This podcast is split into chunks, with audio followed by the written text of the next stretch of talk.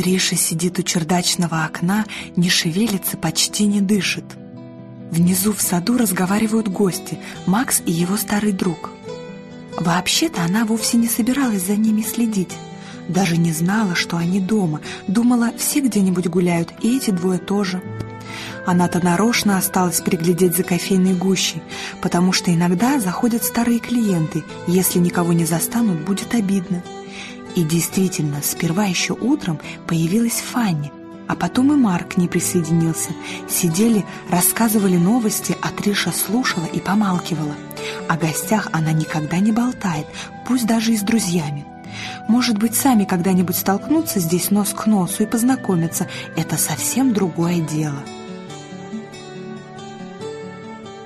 Вскоре после полудня Фанни и Марк ушли, и Триша как раз собиралась перебирать камешки для морского чая, но услышала наверху какие-то подозрительные шорохи. А там ничего особенного, просто ожили мертвые бабочки. В этом доме вечно кто-нибудь оживает, Триша уже привыкла. Пришлось открывать окно и выпускать их наружу, чтобы не шуршали и не топали. А в саду почти под самым окном гости беседуют, причем Макс сидит на дереве, а Шурф Лонли Локли на старых качелях.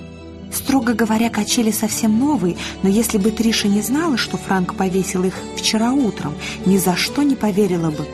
Выглядят они так, словно уже много лет тут висят, рассохшиеся, скрипучие, уютные, как и положено старым садовым качелям. Даже слово какое-то на спинке нацарапано на неведомом языке и почти стерлось уже, как будто от времени. Так вот, гость сидит на качелях, а Макс выше, на дереве, поэтому разговаривают они достаточно громко. И Трише на чердаке все слышно, но вот буквально каждое слово. На стук оконной ставни они внимания не обратили. То ли решили, что ветер развлекается, то ли так увлеклись беседой, что не заметили ничего. И, конечно, раз уж все так удачно сложилось, Триша теперь отсюда ни за что не уйдет – а что подслушивать нехорошо, так этого ей Франк никогда не объяснял. Уж он-то прекрасно знает, что подслушивать очень даже хорошо, интересно и поучительно.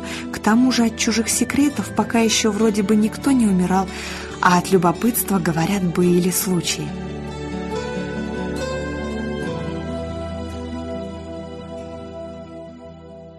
«Ты же знаешь, я из тебя душу вытрясу», Голос Лонли Локли при этом звучит не угрожающе, а почти виновато. Дескать, и рад бы не вытрясать ее из тебя, но ничего не поделаешь, придется.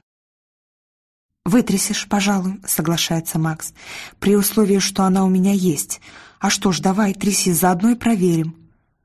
Ты сам-то понимаешь, что версия, будто от твоего взгляда рушится мир, не выдерживает решительно никакой критики. Ты, конечно, могущественное существо, но не настолько — тоже мне преемник Лойса Пандохвы выискался. Смотрю и плачу. Правда?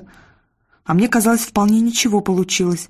Во всяком случае, мое объяснение не вызывает никакого желания проверять, так ли это. Проще махнуть рукой и оставить все как есть. Это при условии, что тебе поверят.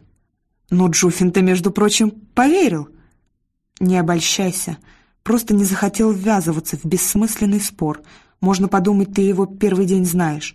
Сэр Джуффин Халли достаточно мудрый человек, чтобы понять, уж если ты сочиняешь столь немыслимую чушь, лишь бы не возвращаться в Ехо, лучше оставить тебя в покое до тех пор, пока не выдумаешь причину получше. Но видишь, радуется Макс, вот ты сам все и объяснил. Приятно иметь дело с мудрым собеседником. Э, нет, это Джуффин мудрый, а я просто умный поэтому не делаю вид, будто я тебе поверил, а прошу объяснить все по-человечески. Силком я тебя домой не потащу, сам знаешь, но мне нужно понимать. Легко сказать, объясни по-человечески. По-человечески я и самому себе объяснить не могу. Себе можешь не объяснять, а мне будь добр. На этом месте оба начинают смеяться. Триша не понимает, почему, но тут уж ничего не поделаешь. У старых друзей всегда полно общих историй, воспоминаний и шуток, понятных только им двоим. А высовываться сейчас из окна и расспрашивать значит испортить себе все удовольствие. Нет уж. «Ладно», — наконец говорит Макс, — «тебе это святое действительно. Только учти, внятно все равно не получится, и слишком много придется принимать на веру. Это условие как раз не представляется мне неприемлемым. Ладно, сейчас проверим. Если для начала я скажу, что всякая реальность — живое существо, совершенно не похожее на человека, конечно, но тоже обладающее индивидуальностью, а значит, собственными желаниями, устремлениями, представлениями о возможном и невозможном. Ну или ладно, может быть, не всякая реальность такова. Поскольку речь идет о нашем мире, будем говорить только о нем. Ну что, такая дичь укладывается у тебя в голове? А почему, собственно, дичь? Подобные гипотезы многократно формулировали выдающиеся мудрецы древности и их последователи. Считается, что наиболее убедительно идею разумного мироздания изложил бродячий принц Алой, младший сын Халлы Махуна Мохнатова, в легендарной книге «Песнь обо всем».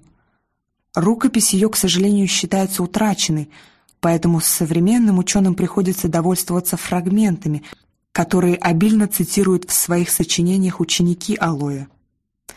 Строго говоря, положение о разумности и индивидуальной воле мироздания лежит в фундаменте многих традиционных научных воззрений, и, насколько мне известно, до сих пор никому не удалось его более-менее убедительно опровергнуть.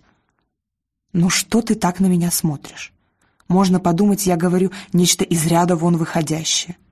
«Именно это ты и делаешь. Несколько слов, и смутная, но мучительная тайна, которую я, чего уж там, считал одним из признаков прогрессирующего безумия, вдруг превращается в общеизвестную банальность. У студентов-первокурсников, небось, скулы от скуки сводят, когда им все это излагают. Но, положим, к изучению наследия алоэ обычно приступают лишь на последних курсах. Что в университете, что в высокой школе, без разницы. Все же древние тексты чрезвычайно сложны для восприятия. А в остальном, да, ты абсолютно прав. Такая постановка вопроса свидетельствует скорее о проницательности, чем о безумии. Ну или о начитанности, но это явно не твой случай. Ладно, уже легче. А если я скажу, что с точки зрения мира меня больше нет? Вернее, не может быть. Как тебе такая идея? Я отвечу, что вряд ли могу с этим согласиться, хотя и странно это, не соглашаться с реальностью, частью которой являешься. С другой стороны, если мир действительно обладает индивидуальностью, волей, желаниями и представлениями о возможном, ему должна быть присущая способность ошибаться. Но это всего лишь теория. А для начала я спрошу, с чего, собственно, ты так решил? Ну как с чего? Я же действительно туда возвращался. Всего на несколько минут, в башню мохнатого дома. Как уже рассказывал. Хотел убедиться, что действительно могу вернуться, если захочу. Ты же знаешь, я с тех пор, как сбежал из тихого города, между мирами не путешествовал, боялся. Думал, почему-то стоит только сунуться в Хумгат и добро пожаловать домой, в смысле в тихий город. Сам не знаю, с чего я это взял, — но был совершенно уверен и три года сидел смирно.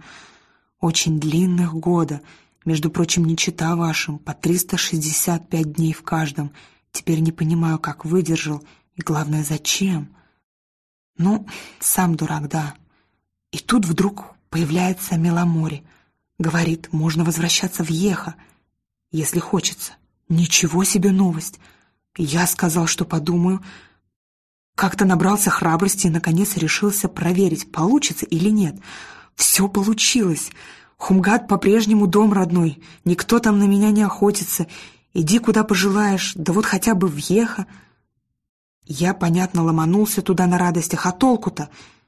Ничего там от моего взгляда, конечно, не растаяло, тут ты абсолютно прав. Просто я сразу почувствовал, как бы тебе объяснить, мощное сопротивление среды. Я бы и сам рад думать, что это просто игра воображения, но ощущение было скорее физическое, а тело не обманешь. Ну вот смотри,